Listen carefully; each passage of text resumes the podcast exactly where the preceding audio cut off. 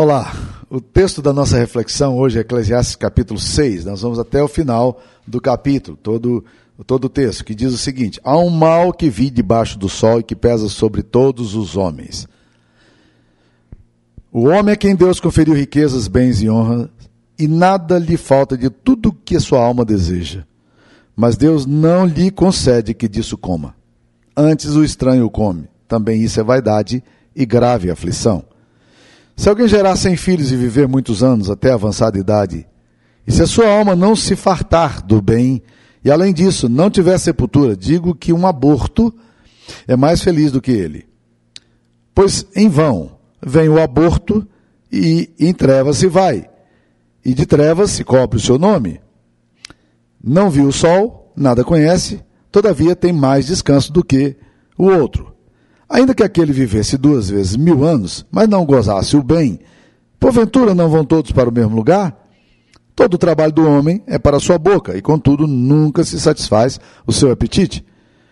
Pois que vantagem tem o sábio sobre o tolo? Ou o pobre que sabe andar perante os vivos? Melhor é a vista dos olhos do que o andar ansioso da cobiça, também isso é vaidade, e correr atrás do vento.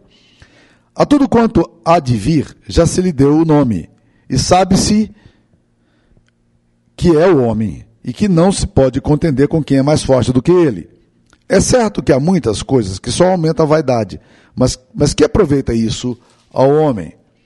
Pois quem sabe o que é bom para o homem durante os poucos dias da sua vida de vaidade, os quais gasta como sombra, quem pode declarar ao homem o que será depois dele debaixo do sol? Esta é a palavra do Senhor. Meus queridos irmãos, um, G.I. Packer é um conhecido teólogo reformado que fez uma observação muito interessante. Algum tempo atrás eu li isso e achei muito curiosa. Diz: Salmos nos ensinam como adorar, Provérbios nos ensinam como comportar, Jó nos ensina como sofrer. Cantares de Salomão nos ensina como amar e o livro de Eclesiastes nos ensina como viver. E é interessante pensar em todas essas abordagens do Packer sobre esse assunto. E eu vou começar hoje é, fazendo uma introdução a esse sermão, As Maiores Tragédias da Vida, comentando um filme é, chamado é, Antes de Partir, estrelado por Jack Nicholson e Morgan Freeman dois personagens que se encontram no, num hospital, os dois são pacientes terminais, e um é bilhardário e o outro é pobre. E aí eles fazem uma lista de coisas que eles gostariam de fazer antes de morrer. E inspirado por esse, por esse filme, eu escrevi é, não o meu bucket list, essa lista de coisas antes de morrer, mas eu escrevi algumas coisas que estavam relacionadas ao, a essas questões da minha própria alma. E eu comecei algumas reflexões e eu transformei isso num estudo que eu dou para pastores. E uma primeira coisa que eu falo é o seguinte: qual é o maior fracasso que alguém, que uma pessoa que ama Deus pode ter? E eu digo: o maior fracasso que alguém pode ter é ser, pregar a Jesus e ser desqualificado por Jesus. O apóstolo Paulo fala que ele esmurrava o seu corpo é, e, e se disciplinava para que, reduzindo o seu corpo à escravidão, para que, tendo pregado a outros, não viesse ele mesmo a ser desqualificado. Ah, eh, levantei também um outro ponto. Qual é a maior tentação da vida? E eu disse para, eu falo nesse estudo que a minha maior tentação é a tentação do conforto. Os anos vão passando, eu já passei por tanta necessidade, por tantas situações difíceis, já do, fui para acampamento, dormi em galinheiro com piolho, e levei jovens para lugares que não tinha nem acampamento, a gente tinha que improvisar acampamento, passar a patrola antes. Passei por tantas situações na vida, hoje, hoje eu não dou conta mais desse tipo de coisa. Eu me torno mais burguês, né? Eu quero mais conforto, eu quero lugares melhores, e isso pode ser um problema, porque, porque o ministério ele não é feito é, baseado no conforto. Muitas vezes o desconforto é o caminho de Deus de nos tirar do nosso comodismo e nos mostrar é, algumas coisas que a gente que precisa ver. E falei também sobre o maior pecado. Qual é o maior pecado que eu experimento, que olho no meu próprio coração? E na minha concepção, meu maior pecado é incredulidade é, é, a dificuldade de crer de fato naquilo que Deus fala. Se você me perguntar, pastor, o senhor não crê? Não, eu creio. Mas na hora do vamos ver, muitas vezes a gente vive como aquele homem que Jesus foi expulsar o demônio do filho dele, e Jesus perguntou, tudo é possível, Jesus afirmou, tudo é possível ao que crê. E aquele homem replicou Jesus dizendo, eu creio, Senhor, ajuda-me na minha falta de fé. É muito interessante esse paradoxo. Eu creio, ajuda-me na minha falta de fé. Você não experimenta crise de fé e muitas vezes ter que colocar em prática os princípios de Deus na sua vida? Por que, que você se torna tão difícil às vezes colocar em prática os princípios de Deus na sua vida? Especialmente relacionados a dinheiro que você não quer dar de jeito nenhum, né? Por que, que você tem dificuldade para dar o dinheiro? Hum, porque você não confia no caráter de Deus e nem confia naquilo que a palavra de Deus ensina. Isso é falta de fé. E se você sabe que a incredulidade foi o maior pecado dos discípulos, no Antigo Testamento o maior pecado que a Bíblia revela é da idolatria, mas no Novo Testamento várias vezes Jesus está olhando aos seus discípulos dizendo: Por que sois assim, homens de pequena fé? Por que duvidais? Por que, que vocês não creem? Então a incredulidade se torna o meu maior pecado, né? Esse texto de Eclesiastes, o pregador, a pessoa que escreveu esse livro inspirado pelo Espírito Santo, ele fala de algumas tragédias na vida humana. Vamos lá. Primeira tragédia que eu acho que esse texto aqui nos traz, meus queridos irmãos, está aí logo no versículo 1 e 2, né? Ao mal que vi debaixo do sol e que pesa sobre os homens. O homem a quem Deus conferiu riquezas, bens e honra, e nada lhe falta de tudo quanto a sua alma deseja, mas Deus não lhe concede que disso coma. Antes o estranho o come, também isso é vaidade e grave aflição. O que, que o texto está falando, meus queridos? Que a primeira grande tragédia que você pode ter é ter tudo e não desfrutar do que você tem. Ter tudo. Você tem o que é necessário. Você tem uh, o bastante. Mas você não é capaz de, de desfrutar. É possível ter muito e não, nada ter. E pode ser que você nada tenha e tenha muito. Há um tempo atrás eu li um texto que me chegou à mão e ele fala muito da, da, da, dessa questão do dinheiro, dizendo o seguinte: com dinheiro você pode comprar uma casa, mas você não pode comprar um lar. Com dinheiro você pode comprar uma cama, mas você não pode comprar o sono. Com dinheiro você pode comprar um relógio, mas você não pode comprar o tempo. Com dinheiro você pode comprar um livro, mas não pode comprar o conhecimento. Com dinheiro você pode comprar comida, mas não o apetite. Com dinheiro você pode comprar posição, mas não respeito. Com dinheiro você pode comprar sangue, mas não pode comprar a vida. Com dinheiro você pode comprar remédios, você não pode comprar a saúde.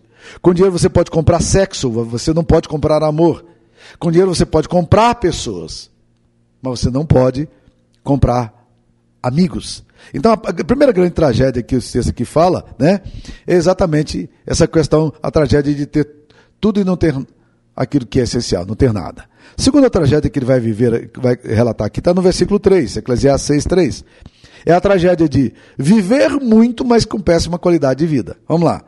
Se alguém gerar 100 filhos e viver muitos anos, até avançada idade, e se sua alma não se fartar do bem, e além disso não tiver sepultura, digo que um aborto é mais feliz do que ele. Os textos bíblicos às vezes são agressivos, né? São fortes, né? Ele está dizendo, olha, de que adianta ter vida longa, mas não experimentar alegria e prazer? O pregador se refere até a uma situação bizarra aqui. Diz, além disso, não ter sepultura. Você chega no final da sua vida, ele está se referindo aqui, provavelmente, àquelas pessoas que chegam ao final da vida delas e elas não têm sepultura digna. Por quê? Porque ninguém quer se despedir delas. Elas morrem sem deixarem relacionamento significativo. Deixa eu lhe confidenciar uma coisa, uma coisa que eu ouvi algum tempo atrás, de uma menina que trabalhava com seguro. Ela me falou de, uma, de um seguro que existe no Brasil hoje, você pode fazer isso, eu espero que você não tenha que fazer isso, mas que você pode contratar pessoas para chorar do seu funeral. Há pessoas que têm dinheiro, mas não têm certeza de que no funeral vai ter alguém se despedindo dela. Então elas contratam no dia que morre, né? É, aquela empresa será acionada e as pessoas virão e haverá pessoas chorando, haverá pessoas ali. E são todos atores e atrizes que vão fazer um papel para chorar a morte de alguém por quem ninguém chora. Não é trágico isso aí? A Bíblia fala de morre é, é, sem sepultura, morre sem, sem ter alguém para chorar a sua própria dor. A Bíblia fala do rei Georão, que começou o seu reinado em, em 2 Crônicas 21, aos 32 anos de idade reinou oito anos em Israel e morreu. Ele era filho de dois, de, de um pai piedoso, do grande rei, eh, filho mais velho do grande rei Josafá, e neto de Asa, os dois reis muito piedosos em Judá, talvez os dois reis mais piedosos que tivemos em Judá. Mas esse homem, Georão, quando ele assumiu o trono aos 32 anos de idade, ele começou a viver de uma forma completamente diferente da vida do seu pai e do seu avô. Ele se afastou de Deus. E quando ele morre, o reinado dele foi tão ruim, mas tão ruim, que a Bíblia tem uma nota lacônica sobre a sua morte, diz, dizendo o seguinte: morreu sem deixar de si saudade. vou repetir. Morreu sem deixar de si saudade. Que coisa horrível, não? Morre sem ter sepultura. Um homem a quem Deus conferiu riquezas, bens e honra, nada lhe falta de tudo quanto sua alma deseja, ele vive muito, mas ele não tem nada para satisfazer a alma dele, né? E isso é muito sério. Ele tinha um grande reinado pela frente, mas foi muito infeliz. Alguns anos atrás, aqui já na igreja presbiteriana de Anápolis, eu tive uma ovelha, é, uma pessoa muito simples da nossa comunidade, e que estava todo domingo na igreja, o seu Manezinho. O seu Manezinho era um homem com, que, que, por alguma razão na história, as tragédias, sei lá o que aconteceu, ele não tinha relacionamentos familiares significativos. Mas ele se converteu, foi batizado, se tornou membro dessa igreja, e vivia uma vida de muita simplicidade, a tal ponto de que os diáconos precisavam sempre estar ajudando financeiramente a vida dele para se manter. Né? E havia diáconos que cuidavam, o Manuel, o, o, o Bion, eles cuidavam muito do seu manezinho. E aconteceu uma coisa interessante. Quando ele, o seu manezinho, fez 60 anos de idade, esses diáconos foram atrás e conseguiram fazer com que ele aposentasse. Então deram aposentadoria para ele. Mas o seu manezinho sempre precisava de cuidados. Um dia, é, o Bion, querido Bion, que já faleceu, diácono da igreja, ele, ele é, me ligou e disse, pastor Samuel, o, o Manezinho está no hospital municipal. E eu fui visitá-lo. Cheguei lá no hospital municipal, aquela situação é, onde tudo falta, né? Aquele hospital assim meio, meio, meio esquisito, né? E tal. É sempre uma coisa bem complicada ali. Eles fazem um grande trabalho, mas os recursos são muito pequenos, né? Eu fui lá, visitei, orei com ele. E naquela noite o seu Manezinho faleceu. E o Biome ligou dizendo, olha, vamos fazer o funeral dele, vai ser lá no, no cemitério municipal, vamos para lá. E o pastor Zé Carlos, meu, meu querido guardião, foi comigo, nós fomos juntos, ele levou o, o, o teclado e a gente decidiu fazer um funeral digno para ele como homem de Deus.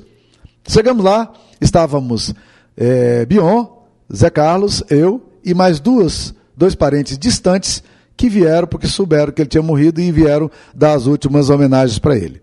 E ali eu fiz um culto, um funeral. Zé Carlos cantou três músicas e nós fizemos o funeral. Meus queridos irmãos, olha, foi uma experiência das mais significativas que eu já tive ao fazer um funeral. Porque eu olhava para o seu manezinho e eu dizia: Este homem aqui é um homem que, privado de muitas coisas, a gente não sabe muito bem a história dele, mas sabemos que Jesus o alcançou. E sabemos que seu manezinho agora, ele está na presença do Senhor Jesus. E conhecer isso e refletir sobre isso deu uma alegria imensa ao meu coração. E eu posso dizer a você, esse foi um dos funerais mais tocantes que eu já tive que fazer na minha vida. Apesar de toda a simplicidade de tudo que estava acontecendo ali. Não é maravilhoso pensar isso aí? Né? Ah, meus queridos irmãos, eu tive acesso interessante a um interessante artigo que dizia o seguinte: eu vou ler aqui. Jovens executivos davam receitas simples e práticas para qualquer um ficar rico. Uma delas dizia que se eu tivesse simplesmente deixado de tomar um cafezinho por dia, durante os últimos 40 anos eu teria economizado 30 mil reais. Se eu tivesse deixado de comer uma pizza por mês, teria economizado 12 mil reais, e assim por diante. Impressionado, diz o, autor desse artigo, diz: peguei um papel e comecei a fazer contas. Então descobri para minha surpresa que hoje eu poderia estar milionário. Bastava não ter tomado as caipirinhas que tomei, não ter feito muitas viagens que fiz, não ter comprado algumas das roupas caras que comprei e, principalmente, não ter desperdiçado meu dinheiro em itens supérfluos e descartáveis. Ao concluir os cálculos, percebi que hoje eu poderia ter alguma coisa em, em torno de 4 milhões de reais na conta bancária. É claro que eu não tenho esse dinheiro, Mas se tivesse, sabe o que esse dinheiro me permitiria fazer hoje? Viajar, comprar roupas caras, me esbaldar nos itens supérfluos e descartáveis, comer todas as pizzas que eu quisesse e tomar cafezinhos à vontade. Por isso acho que me sinto absolutamente feliz em ser pobre. Gastei meu dinheiro com prazer e por prazer, porque hoje, aos 61 anos, não tenho mais o mesmo pico de jovem, nem a mesma saúde. Portanto, viajar, comer pizzas e café não faz bem à minha idade e roupas hoje não vão melhorar muito meu visual. Então eu cheguei à seguinte conclusão: eu recomendo aos jovens e brilhantes executivos que façam a mesma coisa que eu fiz. Caso contrário, chegarão aos 61 anos com um monte de dinheiro nas suas contas bancárias, mas sem ter vivido a vida. Então o autor de Eclesiastes está fazendo exatamente isso aqui. Está dizendo: olha, a segunda tragédia que nós encontramos aqui é a tragédia de viver muito, mas com péssima qualidade de vida. Terceira tragédia que ele enumera aqui. Capítulo 6, versículo 11, ele vai falar. É certo que há muitas coisas que só aumentam a vaidade, mas que aproveita isso ao homem? A pergunta aqui é: o que aproveita isso ao homem? A, grande, a terceira grande tragédia é acreditar que ter muito traz sentido. E esse questionamento, o que aproveita ao homem, é muito oportuna. Talvez devêssemos sempre estar perguntando a nós mesmos: o que é que isso está trazendo de ganho para a minha vida? Qual é a vantagem de ter isso ou aquilo? Se alguma coisa desejada por nós não traz ganho real, então isso não pode ser importante para a minha vida. O Bernie Ecclestone, que é, foi conhecido como o todo-poderoso da Fórmula 1, ele teve uma fortuna avaliada em 10 bilhões de dólares. E certa vez ele declarou o seguinte: Existem pessoas tão pobres neste mundo que a única coisa que elas têm é o dinheiro. É exatamente isso aqui, meus queridos, que o autor de Eclesiastes está falando. Há coisas que só aumentam a vaidade aumenta o vazio, aumenta a, falsa, falta de sentido. Mas o que que isso aproveita ao homem? Não é a quantidade de bens que temos que nos dá a qualidade de vida e traz sentido para nós. A Bíblia não advoga a pobreza como um, uma virtude, a não ser os pobres de espírito que não tem a ver com dinheiro, mas tem a ver com atitude, com humildade. Ah, mas a Bíblia a, mostra que muitos homens da Bíblia foram homens ricos. Por exemplo, pense, por exemplo, em Abraão, Ló, Jó e até mesmo Isaías, que era um príncipe. Ele vivia num ambiente de riqueza, de luxo, de glamour, de nobreza. Entretanto, não é ter muito em si mesmo que é capaz de dar sentido ao coração. Quando o ser humano cria a ilusão de que muito pode trazer satisfação, ele deveria novamente ler o capítulo 2 de Eclesiastes, quando Salomão, depois de todas as suas conquistas, ele diz: Tudo o que desejaram os meus olhos, nada lhes neguei, pois eu me alegrava com as minhas fadigas, e isso era a recompensa de todas elas, e tudo era vazio e correr atrás do vento. Ele, Salomão pôde comprar tudo o que quisesse. Ele tinha acesso a todos os meios de consumo. Ele até comprava pessoas. Ele mesmo diz isso. Eu tive servo nascido em casa e comprei servos e servas. Ele comprava pessoas. Mas isso tudo não o livrou do vazio, da falta de sentido e de propósito. Então, a terceira tragédia é acreditar que ter muito dá sentido à vida. Não dá, né? Então, meus queridos, para tentar concluir isso aqui, eu queria dizer o seguinte: a vida pode ser trágica, a vida pode ser cômica, a vida pode ser absurda e a vida pode ser desproposital. A vida pode ser uma tragédia. A vida pode ser um teatro do absurdo, como nos contos shakespearianos. Mas a maior tragédia da vida é morrer sem salvação, é ser condenado eternamente ao inferno. Por isso, Jesus foi muito enfático ao afirmar: Não temais os que matam o corpo e não podem matar a alma. Temei antes aquele que pode fazer no perecer no inferno tanto a alma como o corpo. Nada é mais trágico do que viver sem Cristo. Nada é mais trágico do que caminhar nessa vida e não termos a vida eterna. Caminharmos para a morte espiritual. Viver eternamente afastado de Deus.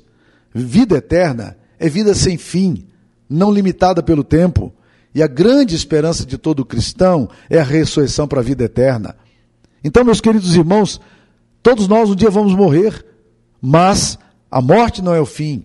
há uma esperança viva para além dessa vida. Dave Livingstone é um dos mais celebrados missionários cristãos. Ele teve uma infância muito pobre, mas ainda jovem, depois de ter feito medicina, decidiu dedicar a sua vida inteiramente ao trabalho missionário e foi para a África exercer seu ministério. E no final da vida dele, ele escreveu o seu diário, uma das coisas mais lindas que eu jamais li.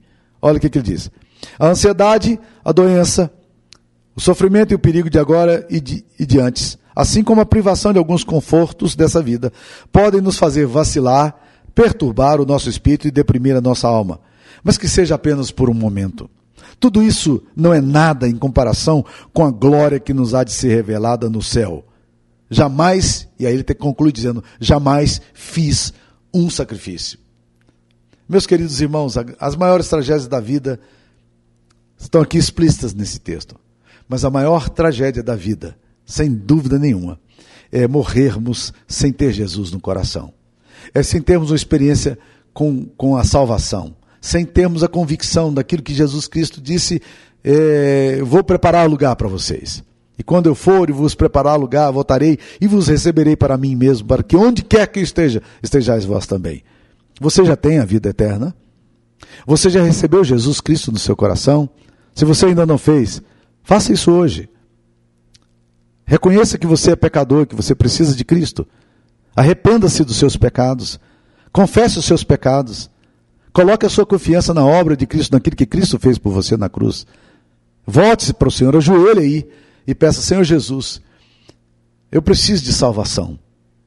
Eu preciso atentar para as verdades eternas. Eu não posso mais adiar isso. Eu preciso de entregar minha vida a Ti. E faça isso hoje numa oração sincera e profunda.